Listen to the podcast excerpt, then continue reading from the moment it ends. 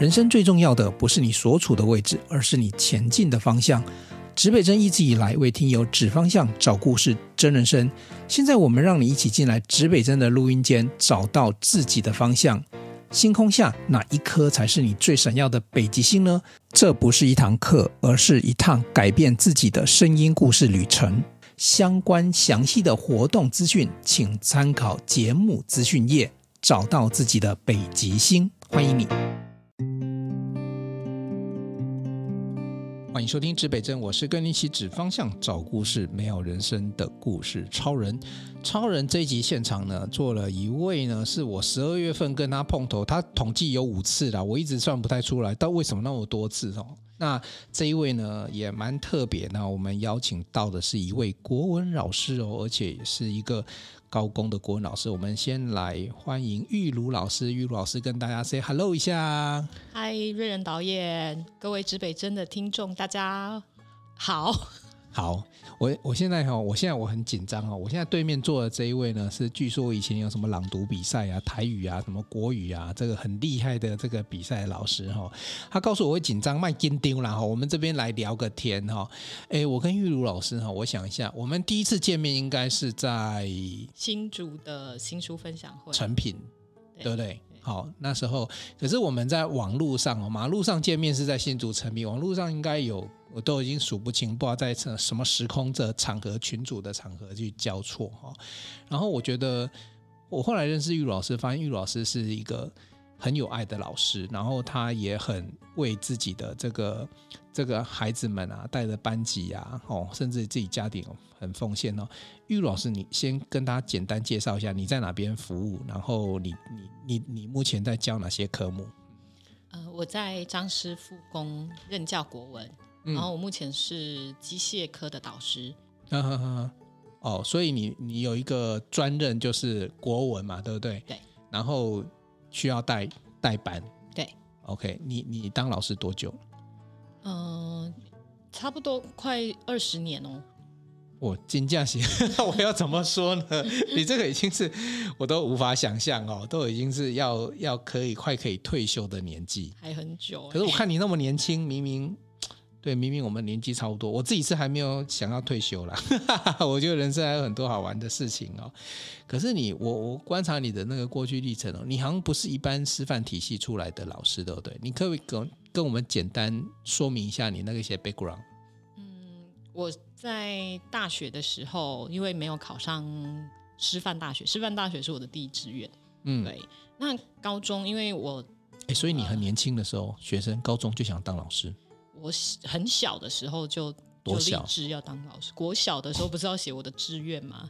然后那时候就呃，我我爸爸就跟我说，就是女孩子当老师还不错，然后你可以可以当老师。然后我你们家里该不会也是像舒眠家里一样三从四德这样的？呃，倒是还好啦。但是我、嗯、我妈妈她是一个很传统的母亲，嗯、所以他的形象。真的就是像书面那样子的形象。，OK，嗯，所以你小时候小学就想要当老师，有没有哪一个老师有影响你？我觉得通常会有想当，是因为看到某一个人或者是某一个事件。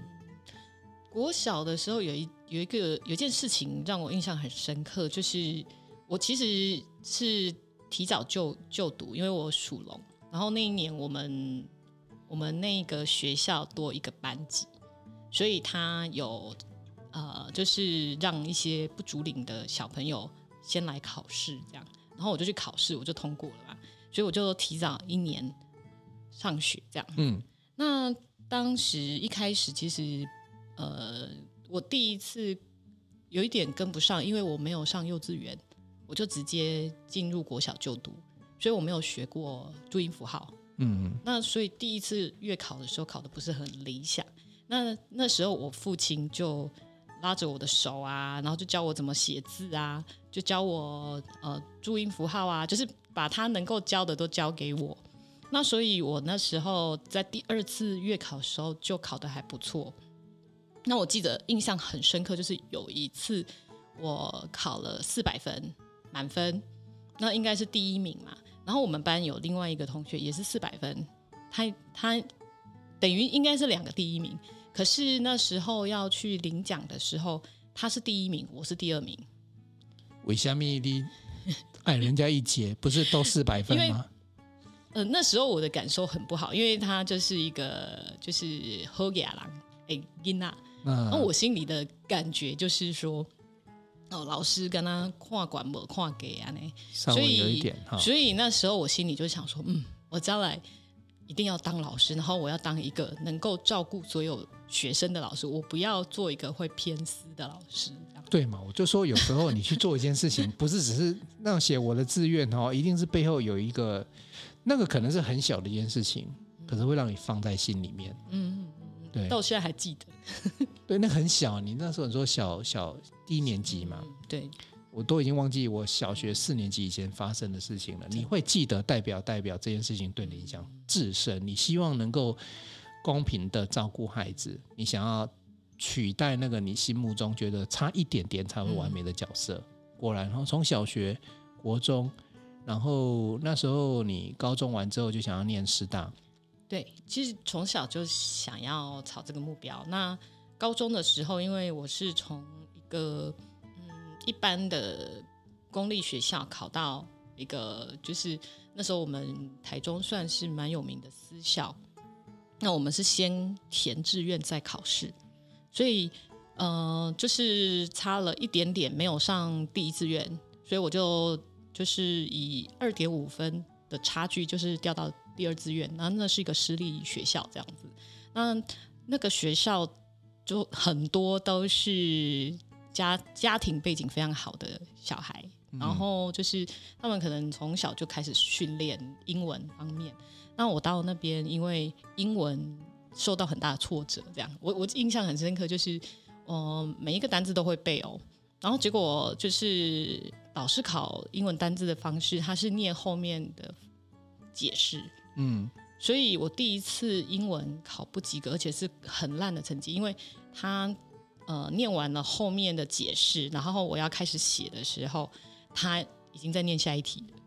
嗯，对，节奏很快哈。对，然后他一进来就讲英文，那对一个没有训练过英文听力的人来说，我觉得是一个很大的挑战。嗯，那所以我。高中的时候成绩其实没有很好，我我其实国小国中的成绩是好的，嗯，那进到里面我也算是前段的，所以我是被排到他们的直升班，就是跟国中直升的学生一起，对，那可是，在英文这个部分受到很大的挫折之后，它就影响到我的高中整个求学阶段的。呃，读书的意愿，或者是说读书的状态，嗯，所以我高中阶段算是一个很不得志的时时期。你有没有觉得有时候读书就是这样子啊？你如果得到一个成就，你就全力往前冲。是，但相反的，如果有一个挫败，而这个挫败没有被好好解决的话，嗯，你就会有一点点的，不能说放弃啦，你就觉得好像就不那么顺。是。那所以那时候就呃没有考得很好，就是只考上。私立的，就我的母校是淡江大学，嗯，对，对，也是很棒的学校啊，嗯，而且你是淡江中文，对不对？对对对对。我跟你讲，有一个人也是淡江中文，你跨年就会遇到，而且而不是，而且他去淡江的，如果我没记错的话，我应该没记错，因为访问好多好多来宾，但他那个我印象很清楚，是因为他要选淡江中文，是因为听说淡江中文出美女。哦，所以是男生，所以他自认，所以他不是他自认，没有没有没有，他是女生。哦，所以他自认自己是美女就对了。对，他觉得我要去，哦、我要去这边，因为淡江中文出美女。是、哦，玉茹老师也真的是很有气质又漂亮，这个也是正好你的天命归属啊。而且淡江在我们那个年代，我们大概同个年代了，我属兔了，我们前后了哈、嗯。对。那其实呃，在那个年代，其实而且我相信丹江中文应该是非常棒。你继续念完之后，应该觉得很好啊？有没有？师资非常的好。有没有？我那时候台大没考上去，台科大，我发现台科大师资也非常好。嗯。有时候老天安排很妙哦，有时候故意给你给你来这么一记。嗯嗯嗯嗯，对不对？可是你后来还是当老师哦，这中间是，是又是什么过程？中间就是呃，我那时候刚好遇到开放师资。嗯，哎，师范教育法然后然后开放，以前都是师培法嘛，然后后来变成师范教育法，嗯、然后开始开放一般大学可以修教育学分。嗯、那原本我还蛮期待的，然后也有去申请，那时候就是前百分之五十就可以申请，可是最后呢，录取的都是班上前三名。嗯，对。可是我在大学的时候，其实我并没有把我的重心摆在放放在课业上，一定要拿到什么样的成就。就是我开始在探索我自己的人生这样子。对，那所以我就没有争取到修教育学分这个机会。然后后来到研究所，所以你说那时候要修教育学分，嗯、成绩还必须全班前三。对，是的。我记得我那个年代叫教育学程。哇，对对对，那就类似这样子，差不多。对，哎，然后研究所的时候，我们学校，我我刚去的时候还没有，嗯，对。那呃，是到我大概研三的时候，研三还研四的时候才有。那如果我要修教育学程，我就必须要先休学，嗯。那可是休学的期间是你是不能修教育学程。嗯，所以我后来决定先毕业。嗯哼，对，那毕业之后就先去台中的某私立学校的进修部先任教。嗯，对，那当时是非常特别哈，因为那是一个我很大的人生转折。就是我心里想说，那既然没有修到教育学分，那要当老师就是要去大学，嗯，所以我要去考博士班。嗯哼嗯，所以那时候整个方向都是在准备博士班的考试。嗯对，可是那一年博士班就是考的最接近的，就是东华大学。嗯，东华大学那时候被三，结果就是也阴错阳差，因为当时我们就是有去探听，有一些他们会去读别的学校。那大概最关键的一个，我跟你讲，我台科的时候也是。嗯，我我说真的，我是备取哦，嗯、哼我也会去探听前面那个好吗？备一备二在干什么，你知道吗？然后去查他们的榜，因为他如果考的比我更更更好的学校，我就有机会。你的心情我完全能够理解。对，对，对，对，然后那时候就是备三的那一位是最关键的人物，因为他有考上高师大，也考上东华。他如果去念高师大，我就上。嗯，对。结果他选择来东华，所以我就落榜了。哎，那个期待，因为我讲讲实在话，如果高师大跟东华，因为东华在花莲嘛，对。然后如果是正好是西部人，我我然后高师大虽然都国立的学校，哦、可是高师大听起来啦，好像因为东华的年纪比较，东华这学校比较年轻一点。嗯哼。我如果没记错，高师大应该比较年代久远一点。嗯哼。所以玉茹老师那时候应该是觉得说，嗯，他应该是去高师大。妥妥当了，对不对？我我要讲的是说，你还有一个预期的心理。是，然后结果收到那个落榜的通知之后，就超难过，因为那时候应该是已经放放榜的时候，发现哇，我落榜了，然后很难过，因为想说怎么办？就是呃，在进修部也不是正式的老师，那所以其实他我们做的是专任的事情，可是领的是兼任的薪水。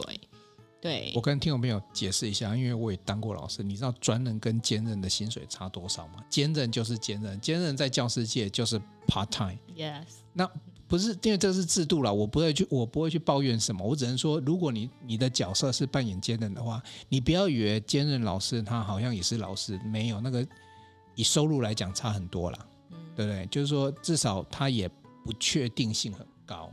是，所以那时候应该你人生就又面面临某一个程度的算是低潮，低潮 非常低潮。因为那时候就就是收到呃知道自己落榜的时候就非常难过，然后就哭了嘛。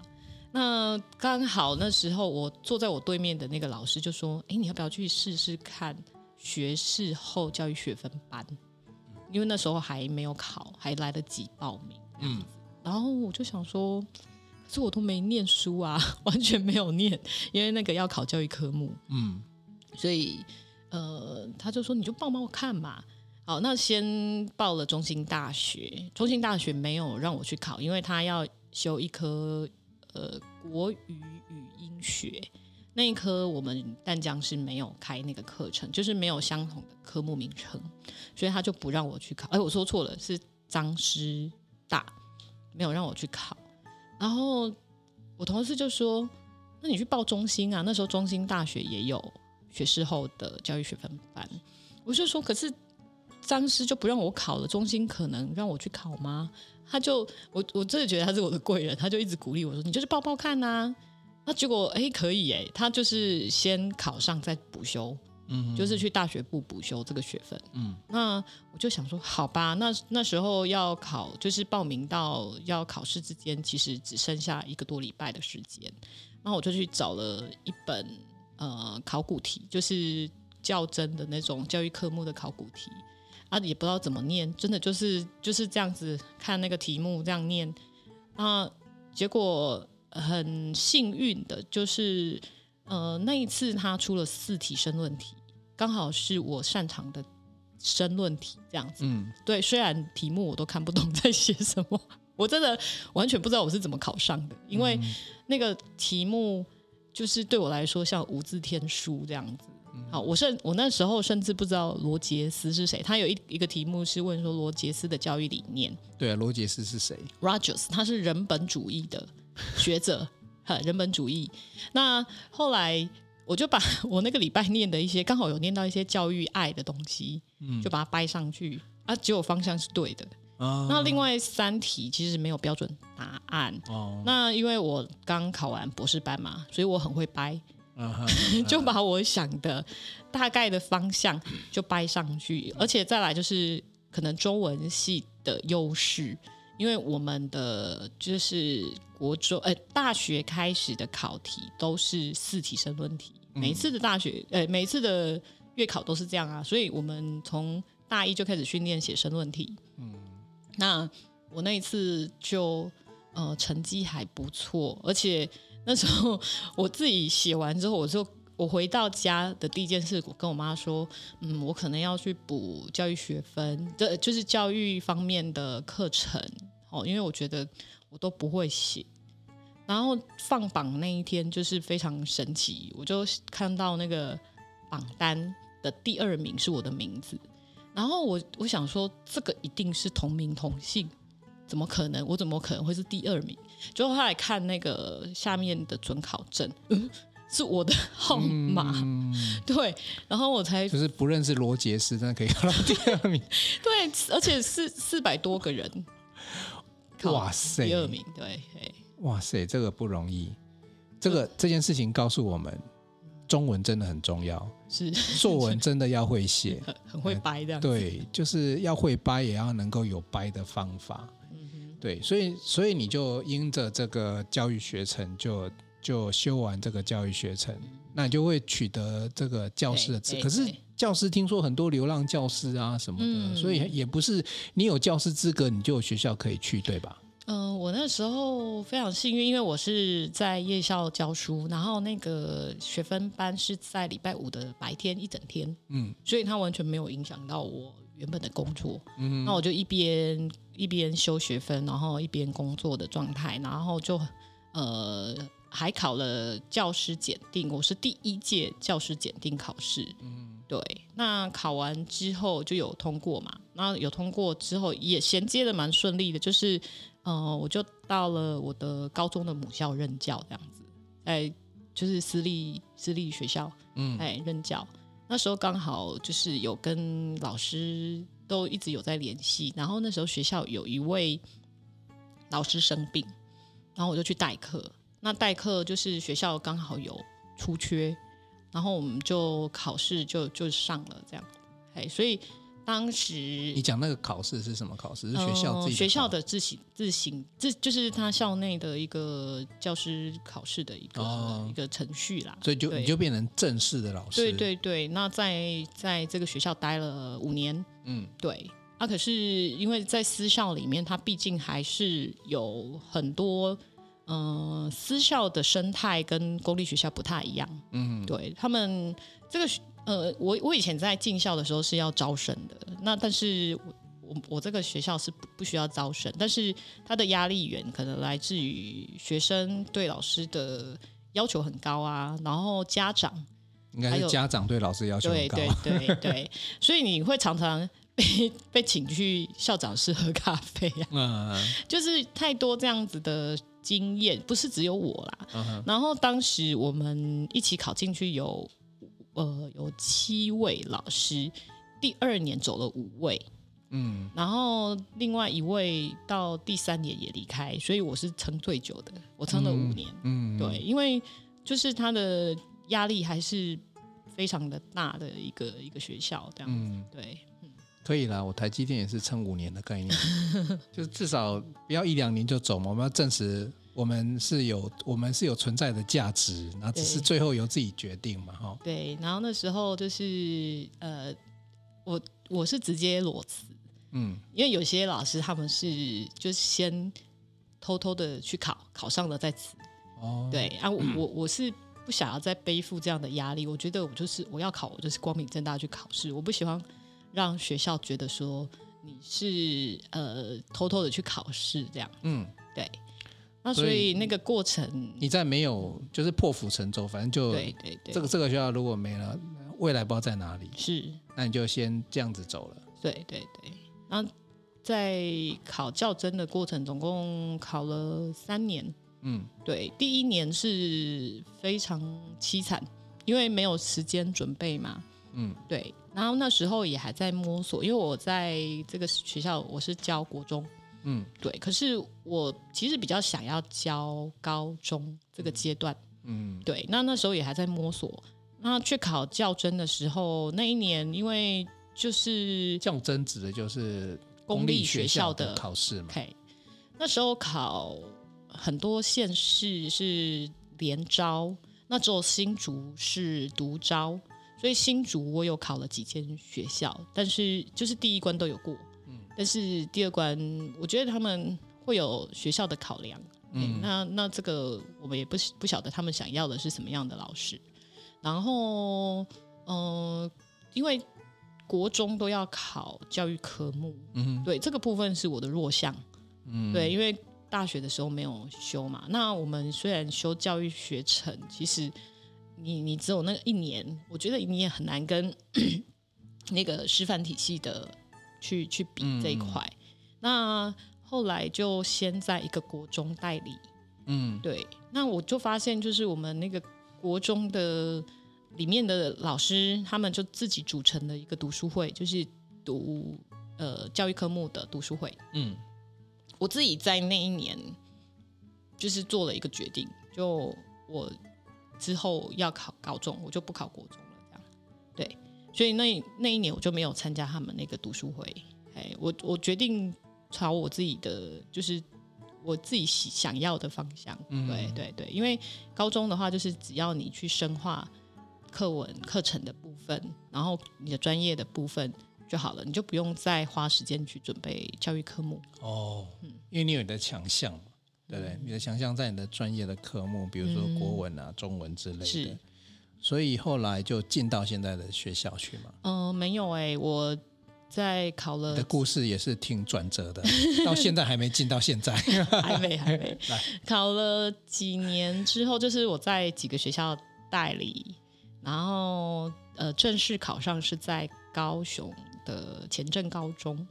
高雄前镇高中，对，然后我在高雄前镇三年你。你这个其实应该就是外界所谓的流浪教师的系列概念了嘛？因为就真的在外面流浪，就，就去找就很多年啊。对，哎、嗯，那时候结婚了吗？还没，还没。哦，嗯，我先生就是我在代理的时候认识的啊。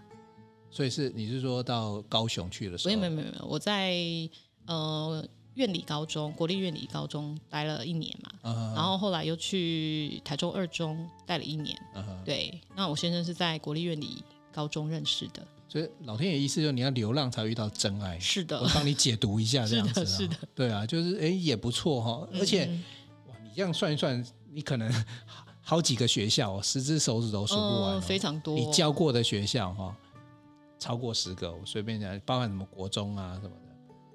所以其实这么多学校，你觉得，当然流浪教师有流浪教师的一个就是不得已了哈。可是我觉得转化那个信念来讲，你觉得在这个不同的学校教的过程当中，你最大的成长会是什么？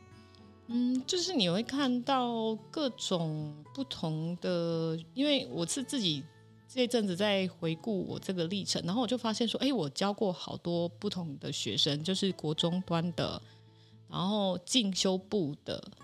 啊，还有高中，那我现在是高职，所以几乎中学阶段我大概都教过了。你这个累积已经几点差不多了？嗯，对对对对对。那所以就是你会知道说各种不同的呃呃阶段，他们可能需要的是什么。像进修部可能重点不是在课业上，而是说他们的生活的状态啊。然后因为他们都是白天工作。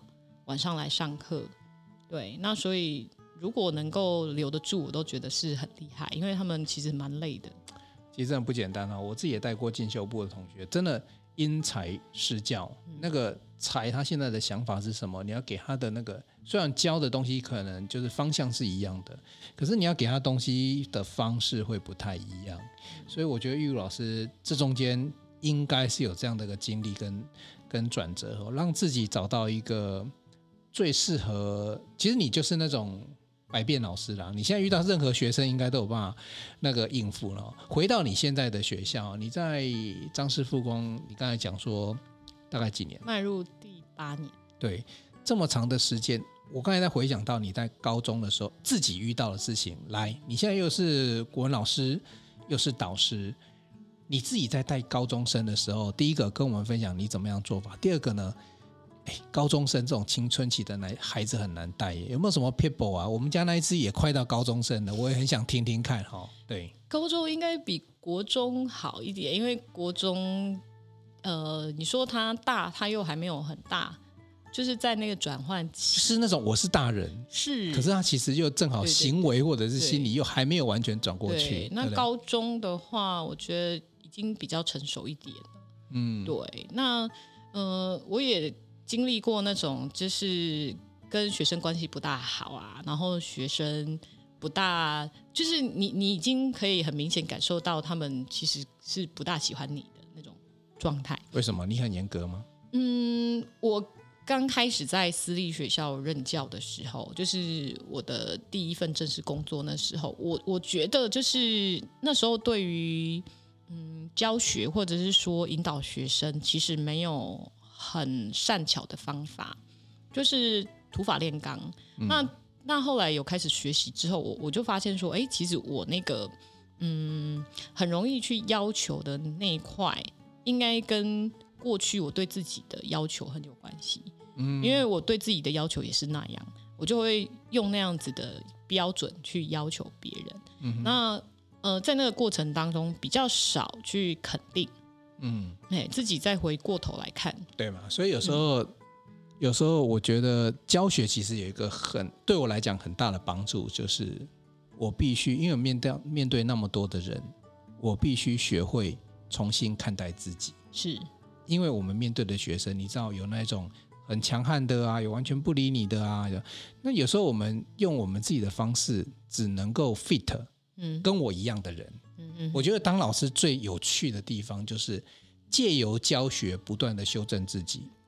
其实像呃，Carol 学姐那本书有讲说，你记忆帮助你记忆最大的好处，就是最最最能够让你记得的那个方法，其实是教别人。嗯，哎，真的嘞。然后我自己我 feedback 一下，就是说，我觉得有时候学校给我一个很奇怪的科目，像我知道我教过什么什么环境学什么之类的，我想说这我。我是念材料工程，我就算念管理，我不见得到这里。可是我会勇敢去接受它，然后去重新看待说，那我如何去诠释？然后我就认识哦，呃，全台湾的国家公园，全 全台湾的这个这个什么自然森林公园之类的。啊，因为我为了要教，我们必就必须学。所以我觉得当老师一个很关键的，其实真正成熟跟长大的是老师自己本身。确实。对，那学生因为你成熟长大了，他也会长大。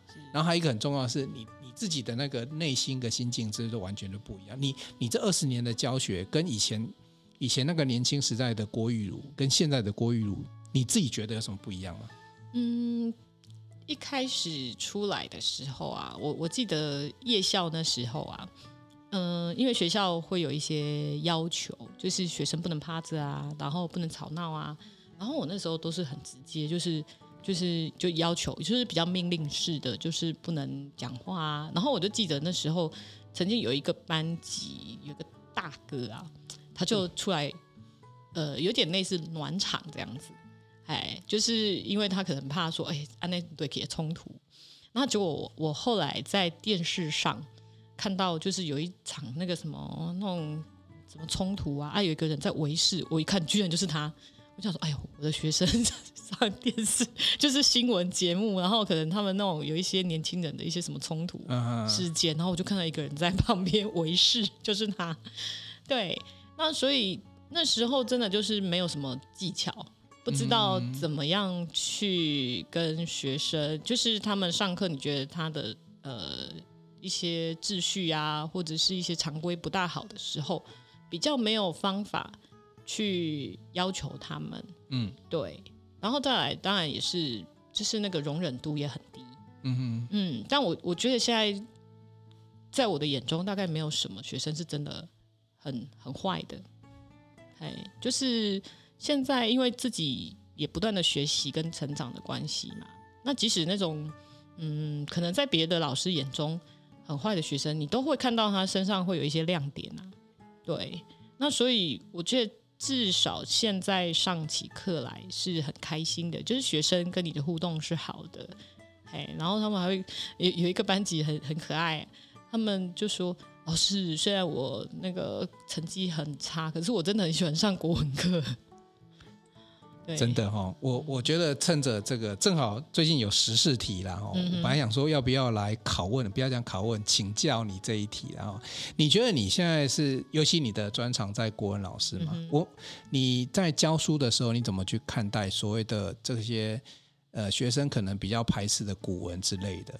你你怎么看待？然后你怎么去教让他们习惯？然后如果是学生的话，你会给什么建议？其实古文的话，重点应该是说看你怎么教吧。就是重点应该不是说它是文言还是白话。嗯，就算是文言文，它里面其实应该也有，呃，就是跨时代的那种智慧。嗯，哎，就好像柳宗元他的《始得西山宴游记》，嗯，他是被贬谪之后，嗯，然后就是非常挫折，他从一个。三十三岁之前意气风发，嗯，然后呢，呃，他的官位一直不断的扶摇直上，可是呢，到后来被贬到永州，嗯。哼，那么挫折，因为当时他们的主事者，他们就是进行一个政治革新嘛，嗯哼，然后那个主事者被杀头，嗯哼，王叔文被杀头，嗯，那另外八个人被贬成司马，他就其中一个八司马，嗯，那在那样子的时代。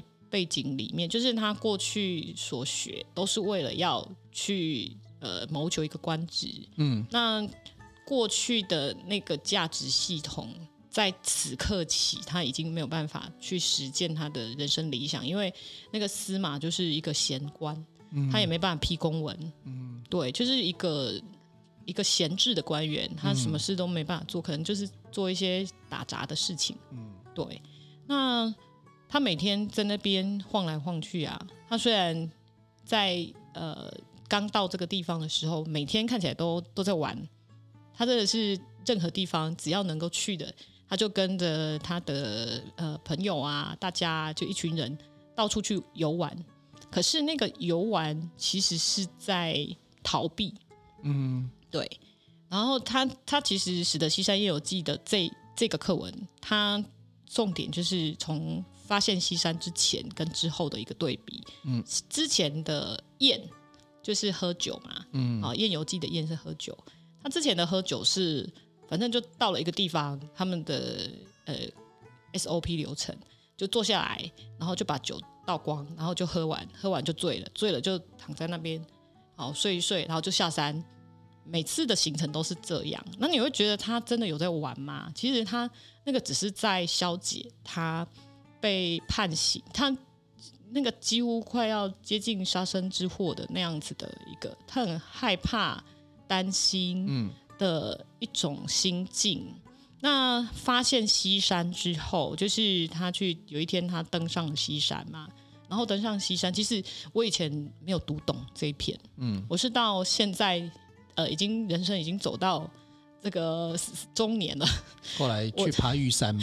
我，我没有爬玉山，我才读懂，就是原来他登上西山那个心情会突然转折的原因，是因为他看到了山下的那个小土堆，他想到的是说，哇，我就像那个西山，那小土堆就是那些小人，嗯、那我的高度这么高，他们的高度这么低，这就是我有需要跟他们一般跟他们计较，我我有需要跟他们一般见识吗？就是他们不理解我的理想啊。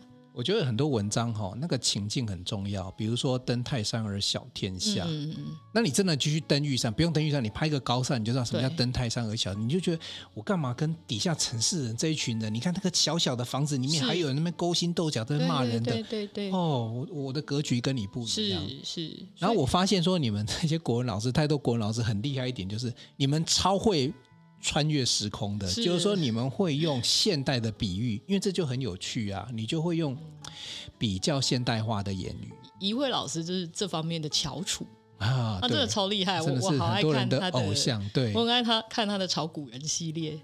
对啊，就是让学生就弄懂了，因为学生在学习不是因为他不想学，是因为他根本不了解那个情境，你教他怎么去融入什么登西山什么的，嗯。我我举我很我很爱举一个例子啦，哈，我很爱举这个。你刚才讲的那个柳宗元，其实还另外一个很像，就是范仲淹嘛，啊对，三进三出嘛。然后那有一次被贬的时候呢，就是有人邀请他的，有人邀请他写的这个《岳阳楼记》嘛。是《岳阳楼记》里面有一段大家都比较喜欢听的是“先天下之忧而忧，后天下之乐而乐”。我个人倒喜欢另外一段。然后现在选举到了，我念一遍。如果你要选举，拜托请听这一段：登庙堂之高。而忧其民，处江湖之远而忧其君。哎，果然是国文老师，你看我们，是进亦忧，退亦忧。对，所以想大家想想看哦，就是说古人的那个那个情怀，其实有些部分是值得我们拿出来借鉴。我们不是去包或贬，对，但是透过古文的时候，我们知道说哦，你看人家那个心境。所以其实像我最近在整理范仲淹的文史，你知道吗？他是一个大作家，他可能没有很完整的。文集什么整理出来，但是我后来一整理哦，那个数字我们统计如果没有差太远的话，你知道他一生的著作，我不知道快五十万字吧？对啊，这以现在整理来讲的话是八九本书哈，著作等身的概念哦。那我们看这些东西的时候，其实我们就会有一些感触。所以因为正好跟你聊到这一段哈，因为你又是国文老师，中中文其实最近有一些不管是争议也好，议题也好啦。可是我觉得我们放开心胸，我觉得你自己在读这些。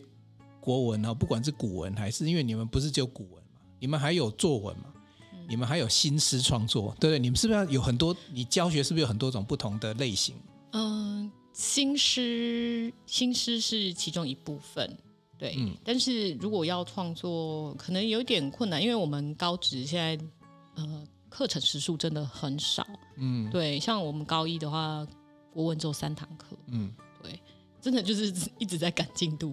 嗯，对对对对对，OK。那学生目前你教的学生来讲，普遍对于这个国文这个领域的话，他们就你有没有发现是你不同的教法有不同的反应，是这样概念吗？嗯，我我之前曾经有试过用分组教学的方式，对，那可能我自己在操作上也还没有那么的成熟啦，对，然后学生就会觉得哦。老师上你的课超级烧脑，他们很想要 不要那么烧脑，就是轻松自在一点这样子。嗯，对。那所以后来我我是蛮喜欢用那个曾培佑老师的一些小技巧。嗯，对，就是他其实没有一个很大的活动，可是他会让学生可以呃注意力在一段一段的过程当中能够把它拉回来这样。嗯嗯嗯，对。太棒了！其实我今天来做这档访谈的时候，老师就是老师，老师准备了一个非常完整的简历表。哦，这里面哦，这个简单的得奖的经历哦，包含什么？呃，这个语文竞赛教师组的朗读第一名啊，台中市语文竞赛这个闽南语朗读的第一名等等哦，其实。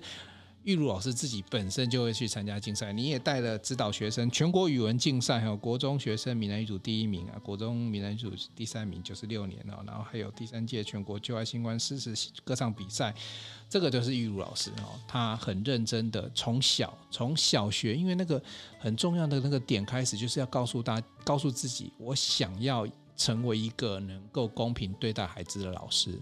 你现在应该都在这条路上。嗯，太棒了啊、哦！那呃，而且是教这个教教通识哈，在大学语文它其实就是一个通识教育的一部分哦。其实它不是那么容易，因为可能对很多人来讲，他会关心到说，哎，这个东西现在比较功利主义了，就是你老师教了我能不能马上用得上？像我如果去教孩子岳阳楼记，他可能要问我说。请问一下，我我我又不从政，我为什么要学范仲淹哦？可是像范仲淹，他不只是政治家，他也是军事家，他是打仗过的，嗯、是。他是文学家，是。他是关怀社会的社会学家，他，他是我的超级偶像。对，他是很多人超级，而且他就距离我们现在大概一千年左右，一千、嗯、年有有这个人，所以其实当一个老师能够让孩子，最重要是能够让一个孩子领略到各种领域的美。那孩子长大之后，他可以自己选择往下要怎么走。像范仲淹的这个部分啊，刚好我在学校有办社群，嗯，就是我们的跨领域社群，然后我邀请了我们的前国防部长罗少河将军来，然后分享他的他现在在做公益，嘿，安德烈。那我后来就觉得可以把。天下第一流人物，因为范仲淹他有一个称号，就是天下第一流人物。嗯，哎，我我觉得罗少河他就是现在就是那一种天下第一流人物，所以我我讲到范仲淹的时候，我就会介绍罗绍和将军。嗯，对对对，哎，超棒的。其实有几个人啊，像比如说严长寿先生，嗯、也是这种胸怀，是他都永远在担心我们台湾未来发展，是然后。然后他现在有一个基金会也在关心偏向，其实这些人都很棒，都是值得我们学习的地方哦。我觉得当个老师，今天大家看到一个老师的成长历程哦，玉如老师就是标准非典型的这个师范体系出来，但是因为那个那个老师梦一路往这个梦想前进，而且终于到达他想到的位置，而且还持续不断的在发光发热。这时候最后呢，我想要现场来一题哦，这一题有点难哦，就是呢。老师，给我们一段，我相信 这个要考老师哦。这个这个这现场就有点难了。老师有没有一段你喜欢的古文或诗词什么的？最后念出来。我跟现场有很多的这个这个这个现现场，我们有三四位哈，马上就要考一下老师。这个能不能念一段你自己喜欢的这个诗词给大家做这一段访谈的结尾哈？因为我们今天是国文老师嘛，我们要有一点这个中文气息。呃，在你准备的同时呢，我也跟大家做最后的一个我刚刚这段访谈的几个我听到的一些重点哦。第一个，如果你小时候想要成为什么，你就努力的往前走，不管那一段路跟你想象的永远都不一样。我小时候。曾经有过，我想要成为广播人，我现在不就坐在这里吗？用另外一种形式的广播跟大家分享。呃，中间你的路途是曲折的，但是那个过程当中你要去享受它，不然你就找不到那个浪漫的真爱。以玉如老师来讲，那个过程当中，因为不同学校的教学，找到自己最喜欢的工作，也找到自己的真爱，所以所有的安排都是最好的安排。没有坏故事，只有好故事跟快要好的故事，又从玉如老师身上验证了。我讲这么肉肉等一段，就是要等你。最后，我们邀请玉老师哈，用你喜欢的诗词或者是段落，想要听朗读还是吟唱？不用，你只要念出来就好了。我们不用太高深的技巧，你喜欢的那一段，甚至于你刚刚我们的《岳阳楼记》那一段也可以，都可以，你最喜欢的。岳阳楼记还是你要吟唱，我们也很欢迎。哎，你好像对呀，你不是说过你要给我来一段那个，嗯、可以吗？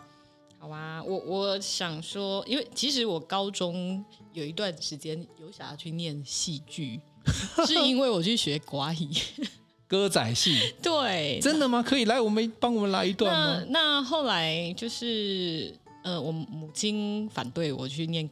那个戏剧系，她说这个可以当兴趣，嗯，那我就真的就一直怀抱着那个兴趣，然后到我到呃，就是我的第一个正式学校任教的时候，我就跑到台北去学寡语，去唐美云剧团，嗯，学歌仔戏。其实那是因为小时候看那个寡喜啊，那个小旦都穿的很漂亮。我心卡贝贝，那个是小生，哦、小生啊。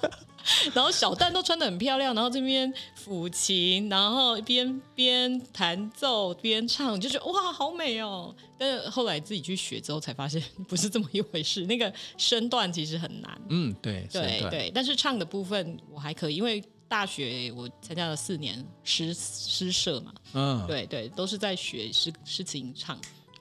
现场虽然不开麦，但是请 借给我你的双手，我们掌声鼓励。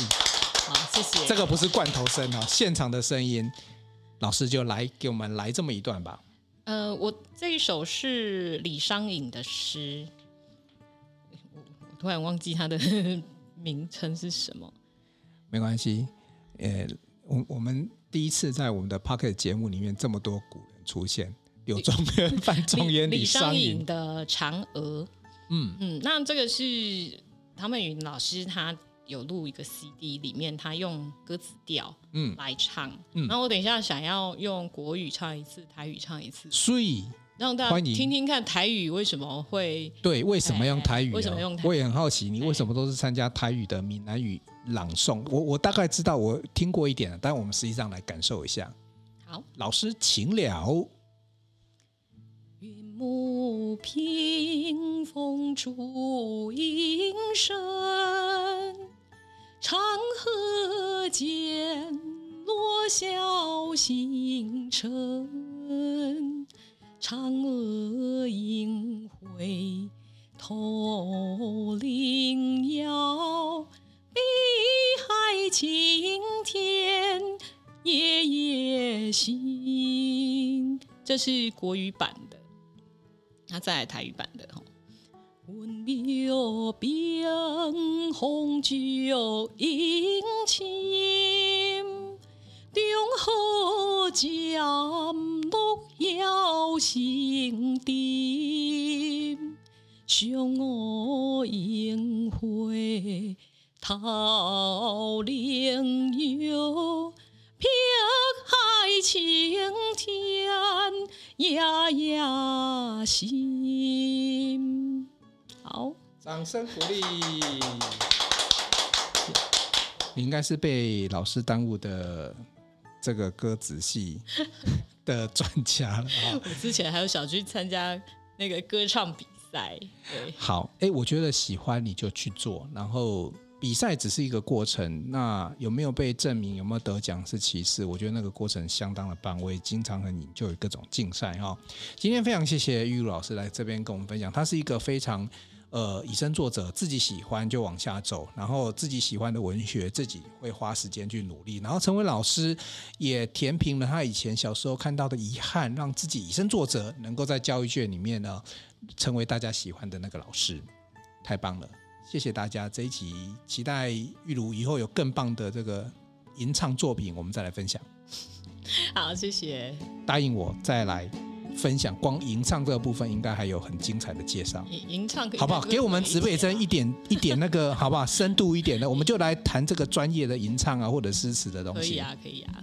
好，这一期就到这边喽。东南西北指方向，找故事，真人生，指北针，与你一起美好你我的人生。我们下期见，拜拜。想与故事超人聊聊天吗？除了网络平台上面的留言，故事超人也欢迎你透过复古复刻的方式写信给我哦。来信请寄到新竹县竹北市高铁东二路六号五楼，指北针故事超人黄瑞仁收。收到来信之后呢，我会找时间在节目中回复你的留言，也非常期待你的来信哦。